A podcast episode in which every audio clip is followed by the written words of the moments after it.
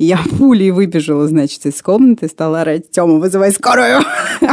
Вот. Мы вызвали скорую, приехала скорая, и скорая говорит, ой, мамочка, это в больницу. Это, конечно, никакой не комар, это я вообще не знаю что. Собирайтесь, ложку не забудьте. Вот. Я была просто в ужасе. И, конечно же, везут нас, значит, в Морозовскую больницу. И дальше случилось одно из, по-моему, главных приключений в моей жизни – ночь в Морозовской больнице.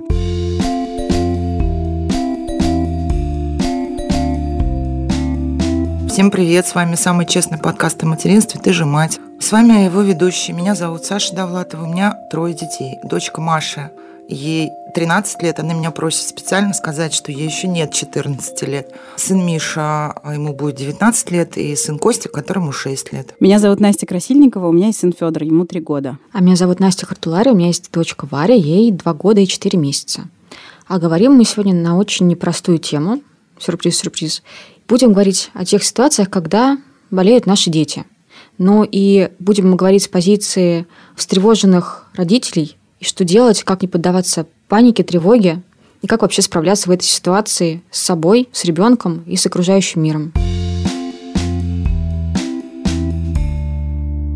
Но прежде чем мы начнем говорить, поблагодарим нашего партнера, компанию Philips, которая поддержала нас в этом эпизоде. Многие знают ее как производителя бытовой техники, но еще Philips разрабатывает медицинские технологии, в том числе решения для людей с астмой и другими респираторными заболеваниями. И ссылку на сайт с их описанием вы найдете на сайте Медузы под этим эпизодом. Важное замечание. При выборе терапии обязательно проконсультируйтесь со специалистом. Я помню, как Саша когда-то давно, когда мы писали еще какие-то первые эпизоды этого подкаста, сформулировала э, очень четко то чувство, которое посещает тебя, когда у тебя болеет ребенок. И я всегда вспоминаю каждый раз, когда мне кажется, что у Федора что-то такое начинается. Тоскливая паника. Мне кажется, это очень э, точное описание. Именно тоскливая паника.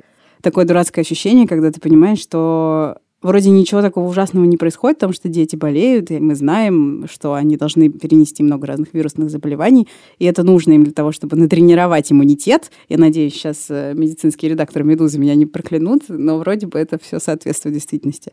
Но все равно каждый раз, когда твоему ребенку плохо, плохо и тебе тоже. В эти моменты, вот не знаю, как у вас, но я всегда реально понимаю, что мне ничего не нужно, кроме того, чтобы мой ребенок был здоров.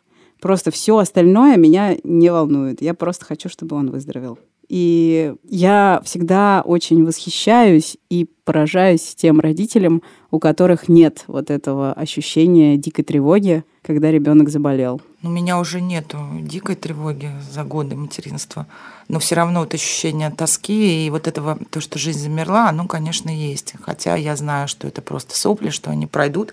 Более того, я уже и с больными детьми ездила отдыхать и довольно оперативно все это решала. Когда в 8 вечера у ребенка появилась какая-то сыпь, а на 3 часа дня на следующего у нас билеты в Грузию. Ничего, я попала к врачу, исключила все, что нужно исключить для такой поездки. И, то есть я действую нормально, но, конечно, все равно очень тоскливо внутри, и эта вот тревога, она просто загоняется куда-то, она никуда не девается. Но просто опыт тебе позволяет что-то решать быстрее, качественнее, mm-hmm. не знаю, спокойнее. Вот в этом смысле мне, во-первых, каждый раз, когда у ребенка есть сопли, мне, наоборот, спокойнее, потому что я знаю, что насморк – это первый признак респираторного заболевания, и, скорее всего, это просто вирус, который просто пройдет, и ничего mm-hmm. не надо делать. Как там это? Поить, проветривать и любить. Ну, как-то так, что, типа, просто нужно жить привычной жизнью, но еще обнимать Слушай, почаще. Вот у Костика начались сопли сейчас. И это очень неудобно и тревожно в пандемию. Во-первых, мы не идем на детскую площадку, потому что я точно знаю, что у Костика аденоиды, и сопли у него могут начинаться, ну, вне зависимости от возможных там коронавируса, чего угодно. Они сами по себе, они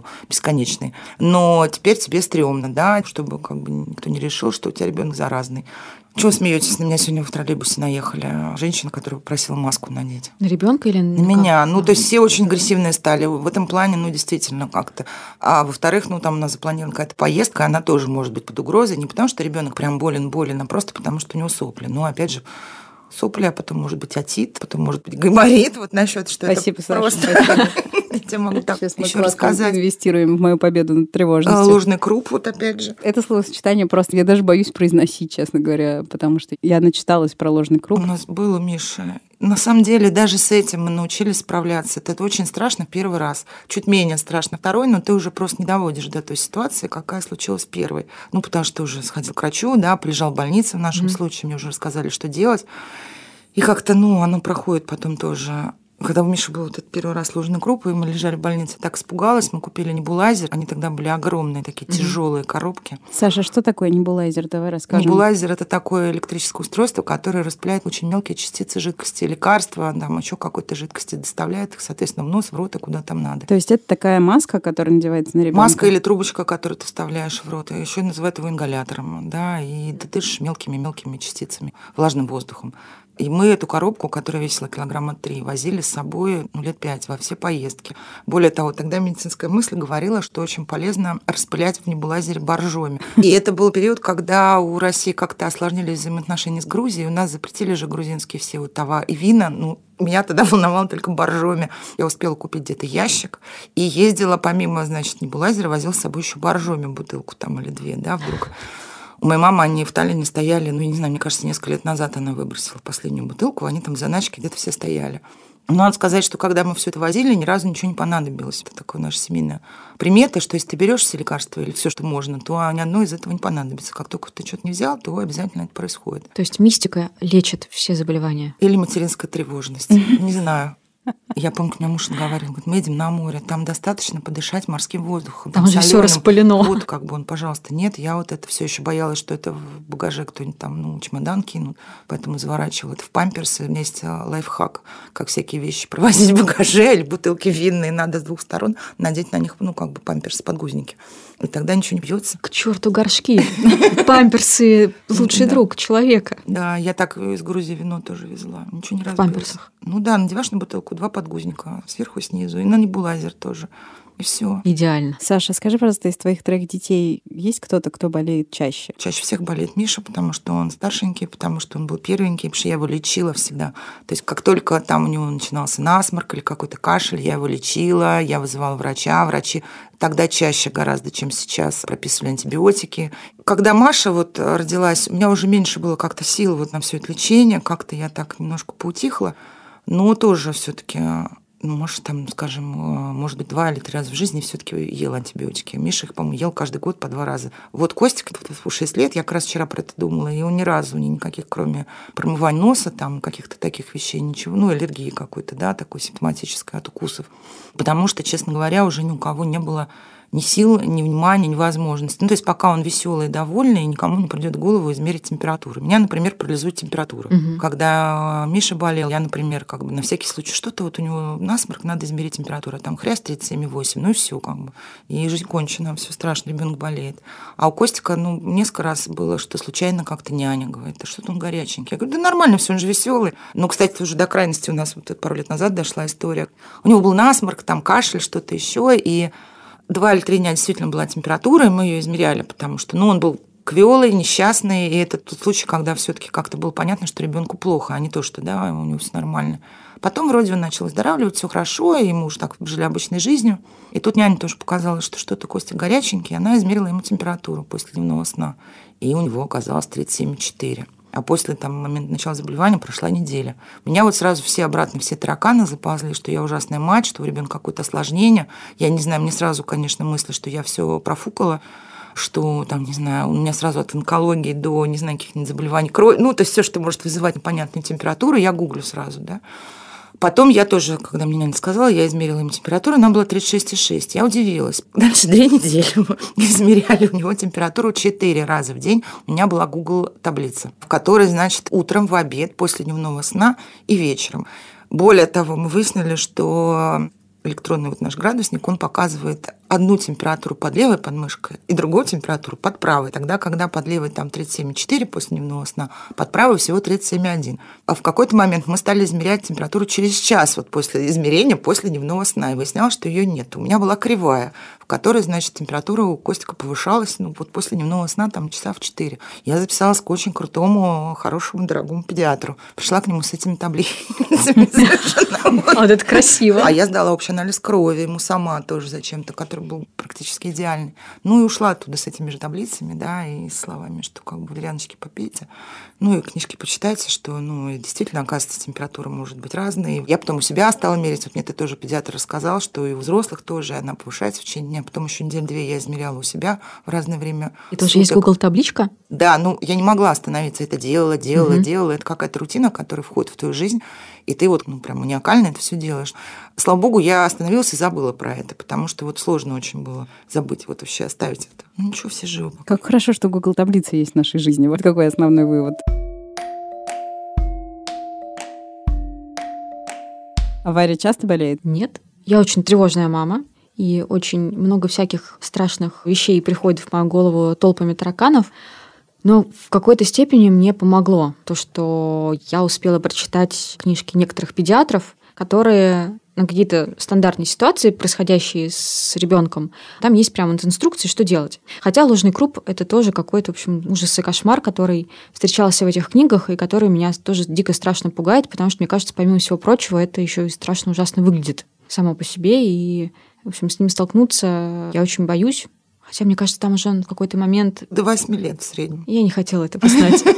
Но в любом случае, мне кажется, мне очень сильно помогло снять тревожность вот это вот в голове существующая схема, как поступать в каких-то ситуациях. Давайте книжки назовем, вдруг кому-то будет полезно. Это книжка доктора Комаровского. Здоровье ребенка и здравый смысл его родственников. Но она мне когда-то тоже очень помогла. С точки зрения каких-то инструкций для заболевающего ребенка, она ну, во-первых, Комаровский автор книжки про ложный круп. Я защищаю Комаровского mm. перед Настей Красильниковой. Я молчу, я же ничего не говорю. Ну, мы не, не спорим, что там есть некоторые моменты, которые касаются воспитания. Ну, книжка у него полезная mm-hmm. для нас. Да, да. А еще какие книжки? И вторая книжка – это книжка доктора Федора Катасонова. Федиатрия. Федиатрия, да. Еще Сергей Бутрин написал две книжки. Я, правда, не помню, как они называются, но это тоже чудесный современный доказательный педиатр. В рамках борьбы с тревожностью до них я тоже доберусь.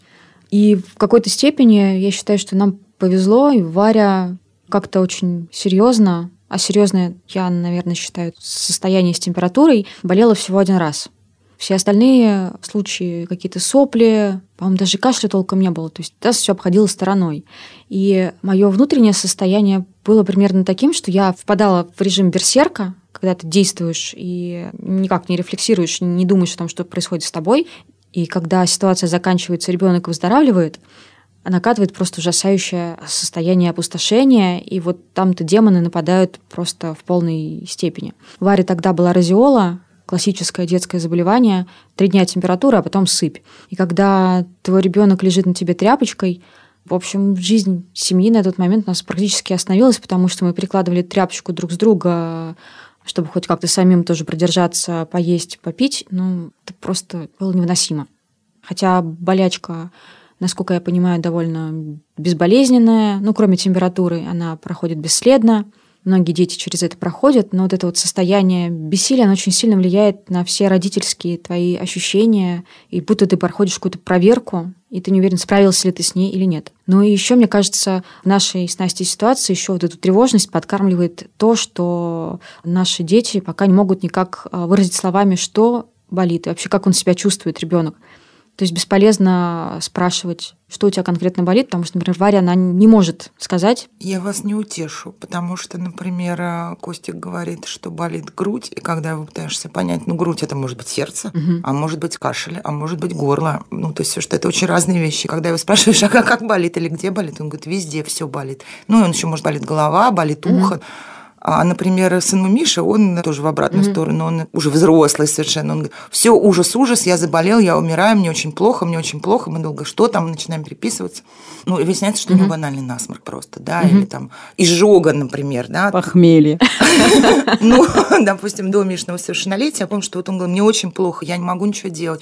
И я пыталась, говорю, живот, нет, не живот, а где, а как? Он говорит, у меня болит посередине груди, а я все, я знаю же, сердце это всегда там еще что-то, я пытаюсь и так, и так. Что ты ел, почему Вот я спросила. И так мы выяснили, что он там съел два бургера и выпил кока-колы. И я как-то там могла предположить, что это... Все равно очень тревожно, даже какие-то очень бытовые вещи, вроде стукнулась коленкой и ударилась головой, они тоже, если честно, вызывают во мне чувство тревоги. Настя, скажи, пожалуйста, когда вот Варя тогда болела, в какой момент поставили диагноз, что у нее была температура? Ты знаешь, диагноз мы поставили сами. Ага. Температура появилась резко, а потом также резко она исчезла, и появилась сыпь. И потом я вспомнила как раз, что я читала в какой-то книге, что, может быть, как раз у То доктора... вы решили не обращаться к врачу? Да, мы решили не обращаться к врачу, справились своими силами. Мгм. Я просто подумала о том, что меня очень сильно успокаивает, когда мне говорят, что типа диагноз такой-то, план такой-то. Когда у меня появляется определенность, мне гораздо легче. Я понимаю, чё, какие перспективы, чего ждать. Ну, ты спросила, и я, конечно, удивилась нашей смелости тогда, что мы так как-то очень спокойно приняли решение не обращаться к врачу и, в общем, пережили эти моменты довольно смело, правда, смело и безрассудно с какой-то стороны. Мы сначала грешили на зубы, потому что считается, хотя это тоже сейчас подвергают сомнению, что растущие зубы, они вызывают температуру и насморк. Но как- Хотя на самом деле, просто когда у детей растут зубы, они гораздо интенсивнее тянут в рот всякую дрянь, поэтому вирусы проникают в организм быстрее. Температура связана все-таки не с зубами, как правило, а с вирусами. связь между зубами и поносами ровно оттуда же. Мгм. Тогда мы, в общем, не обращались к врачу и э, справились минимальным набором советов из э, книг, давать жаропонижающее по необходимости. И потом все прошло. После этого у Вари каких-то таких экстремальных ситуаций не было. Только какие-то вот бытовые ранения, сбитые летние коленки, царапины от котов и больше ничего.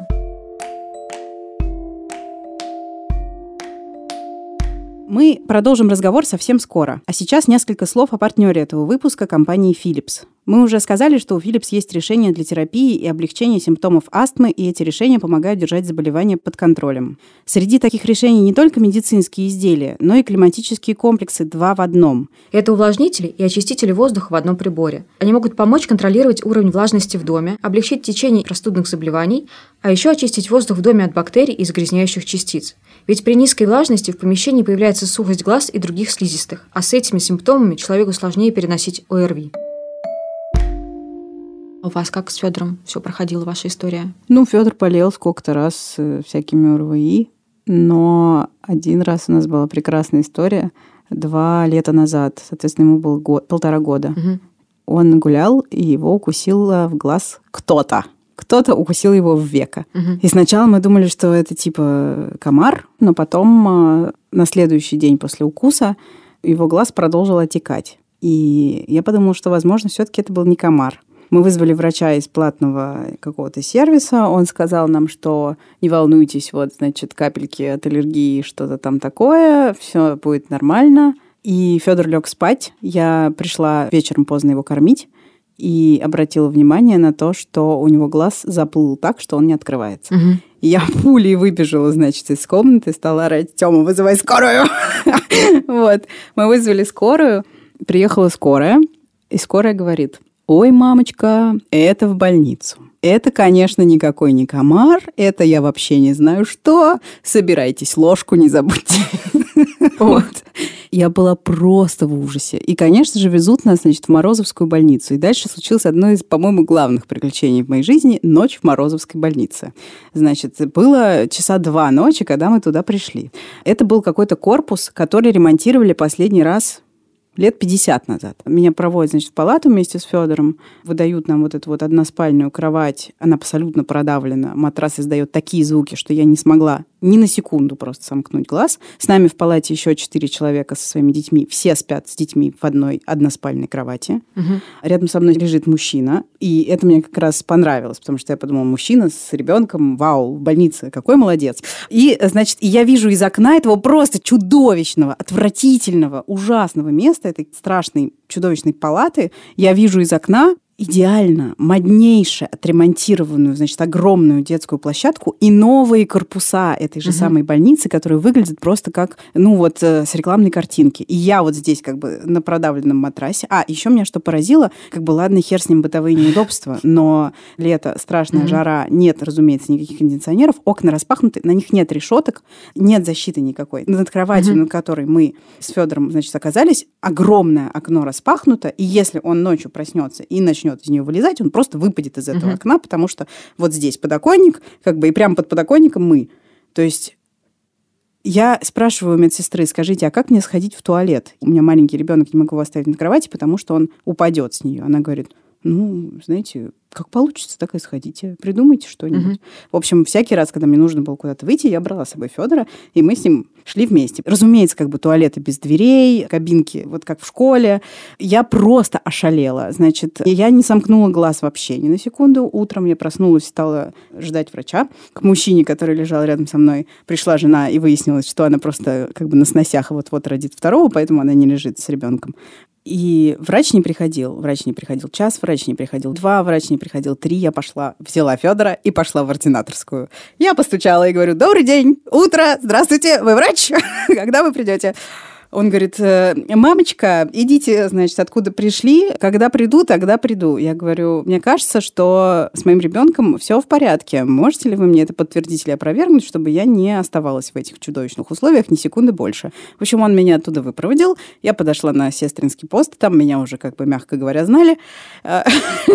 Я говорю, дайте мне, пожалуйста, я подпишу отказ от госпитализации. Они говорят, ну, пишите. И в связи с чем? Напишите, пожалуйста. Я пишу в связи с чудовищными условиями размещения. Угу. Я там еще зашла, значит, в соседнюю палату, которая была пустая, в которой как будто бы был какой-то ремонт. И там на, знаете, как вот эм, под матрасами э, на кровати такие рейки деревянные. И на рейках дети какие-то, которые когда-то там лежали, оставляли э, ручкой и карандашами написанные всякие вещи. И там были написаны, типа, «Господи, как тут чудовищно! Это место ад!» Вот как бы такие вот вещи были написаны на этих рейках, э, и не было ни одной игрушки. На стенах были просто ужасные, какие-то дико наркоманские, ужасные рисунки, пугающие. Я это все выкладывала в Инстаграм, я просто глазам своим не могла поверить. Угу. В общем, я оттуда вышла, просто сбежала. Я взяла ребенка под мышку и написала этот отказ и уехала. Оттуда мы поехали после этого сразу в частную клинику, где нам сказали, что нас зря отвезли в больницу, потому что это укус комара, он бы прошел сам и так далее. В общем, все это было абсолютно, ну, не нужно было это угу. все делать, можно было остаться дома и не слушать врачей скорой помощи а подождать, и все само бы прошло. И это, конечно, очень меня расстроило, потому что я понимаю, что в Морозовской больнице врачи спасают жизни. И при этом я понимаю, что одна ночь в таких условиях стоила мне какого-то невероятного количества нервов, и так, блин, быть не должно. Так не должно быть, что ты не можешь заснуть ни секунды, потому что любой поворот любого человека в этой палате на кровати раздается скрежетом в голове у всех. Ну, то есть, ну, не может такого быть. Я спрашивала людей, которые там работают, вы когда-нибудь пробовали полежать на этих кроватях? Угу. У нас все нормально, говорили они мне. Я говорю, хорошо, а почему я не могу выйти никуда, оставив ребенка? Здесь нет ни одной кровати, в которую я могу его положить. Почему у вас все спят в одной кровати с детьми. Угу. Вот, ну и как бы эти все ответы, они отсутствуют. И вот этот вот диссонанс между совершенно потрясающей территорией, которую только что, видимо, отремонтировали, там все супер, и тем, что какие-то корпуса у них супер клевые и новые, и тем, в каких условиях мы здесь лежим, это, в общем, на меня тоже неизгладимое впечатление произвело. Я не знаю, может быть, сейчас все изменилось, но два года назад это было вот так. И один из самых основных моих страхов – это попасть с ребенком в больницу. Ну, короче, потому что я очень боюсь унижения, потому что я очень боюсь вот таких вот условий. Ну, потому что там, в общем, просто не хочется быть, не, потому независимости от того, страшно быть, заболевание, да. да или нет. Да. Я вот три дня лежала с Мишей в инфекционке где-то на Ленинградке. Ну, у нас было как бы четверо, две мамы и два ребенка. И тоже я под кроватью спала. У меня кровать была у ребенка и матрас. Ты его кладешь вниз и спишь там. Слава богу, нас вот сложным крупом через два или три дня нас очень быстро выписали. И в следующий раз Мише было 8 лет, когда мы приехали в больницу, вот попали по скорой, он разбил очень сильно подбородок на детской площадке. И когда сказали, что его зашьют, ну не отпустят, а оставят, потому что это под наркозом зашивать, и я поняла, что я сейчас останусь тут с ним, у меня была истерика. То есть, и вдруг мне сказали, что места нет, и уже 8 лет, тогда еще не было вот этого закона, который сейчас приняли, да, что не помню, до какого возраста родители имеют право с детьми быть в больнице. И типа, не, вы, мамаша, идите отсюда. И Миша рыдает, ну я еще не рыдаю, но мне его жалко, но при этом я понимаю в глубине души, что я дико счастлива, что я не буду здесь лежать. Ну, то есть мне стыдно за это. Вроде как и ребенка, а мне не страшно его оставлять. Я понимала, что он уже довольно взрослый, самостоятельный мальчик. Ну, угрозы для его жизни не было. И я понимала, что он сейчас адаптируется, все будет нормально. Но он так рыдал и ужасно так хватал меня за ноги. Мамочка, не уходи, потому что он тоже никогда не оставался без родителей нигде. Но в глубине души я прям радовалась, что меня не оставляют. Не то, что это я такая плохая мать и не лягу с ним, да, а что мне нельзя. Надо сказать, что Миша продал один день, а на второй день он уже был такой Ну ладно, ничего, можно полежать. На третий день у него там уже были клевые друганы и все остальное очень веселое. Когда я пришла, он даже не хотел особо со мной общаться. я обнаружила у него на спине какой-то странный прыщ. И я, короче, спрашиваю, а что это? А до этого они отказывались его вот выписывать, даже под расписку, что там швы плохо заживают, ну, челюсть, еще что-то. Это они так посмотрели, посмотрели. Через 20 минут мне принесли всю выписку, сказали, что ветрянка, и дуйте отсюда немедленно вообще. Ну, то есть или в инфекционку, или домой, вот как хотите, потому что это отделение челюстно-лицевой хирургии, только ветрянки не хватало. После этого мы все болели ветрянкой, правда. Я, Маша и Миша. И это была другая история. Ну. И я еще искала, это был тоже отдельно врача, который придет посмотреть швы, ну, потому что у него Миша зашит подбородок, сверху повязка. В больнице я их понимаю, да, то есть им инфекция не нужна. Им было важно, лишь бы я ушла быстрее, да. Они говорят, ну, как-нибудь обработайте, разберетесь, взрослая женщина. Вот и я искала врача тоже на дом, хирурга, который согласится прийти в семью ветряночных больных. Ну, потом как-то сама действительно разобралась.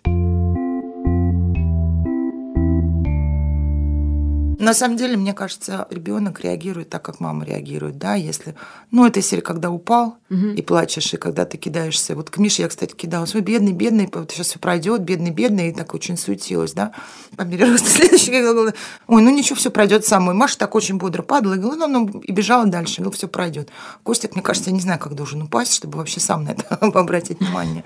То есть здесь, конечно, вот эти, собственно, тревожности и эмоции. Действительно, это со временем как-то ты уже научаешься понимать, понимать, скажем так, когда ему действительно больно, а когда он просто орет, потому что он расстроился, что он упал по звуку плача ты отличаешь, когда дело серьезное, а когда просто досадно, что не справился с управлением собственным телом. Тут еще получается, что одно дело, когда ты сочувствуешь ребенку, или тебе жалко ребенка, ну, потому что у него что-то там болит или что-то случилось, ну, угу. если это там царапина, да, и ты понимаешь, что он, ну, как бы слишком бурно реагирует, например. Но, с другой стороны, тебе все равно очень жалко, и ты его сочувствуешь, потому что ему страшно. И тут неважно, честно говоря, сколько ему лет. Ну, в 19 хочется, конечно, по башке дать сковородкой, но, в принципе, я все равно сочувствую, потому что я понимаю, понимаю, что это страх, да, как бы.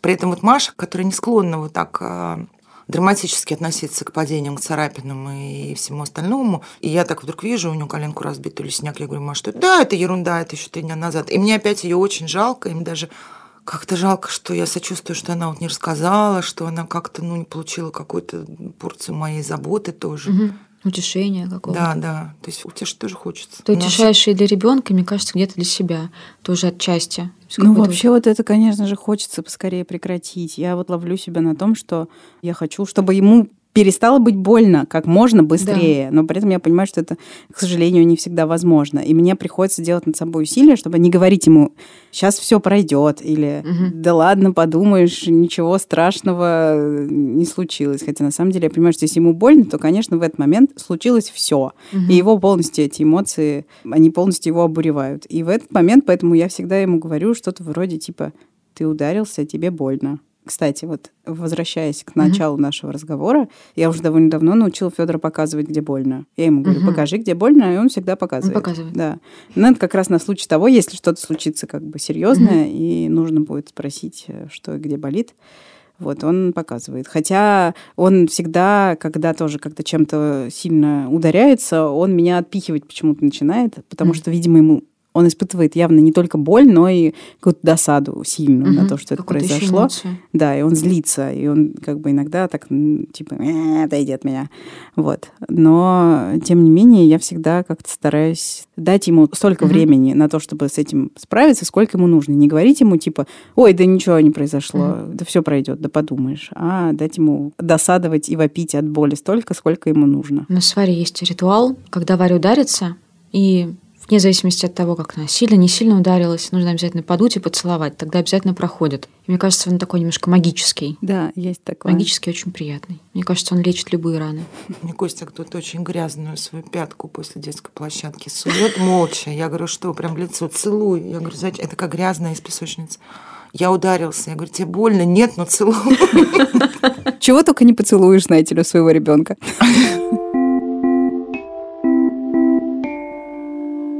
Еще раз спасибо компании Philips, которая была с нами в этом эпизоде. Узнать больше о медицинских решениях нашего партнера для терапии и контроля симптомов астмы, пневмонии, ложного крупа и других респираторных заболеваний можно по ссылке в описании к этому эпизоду. И напоминаем, что при выборе терапии нужна консультация специалиста.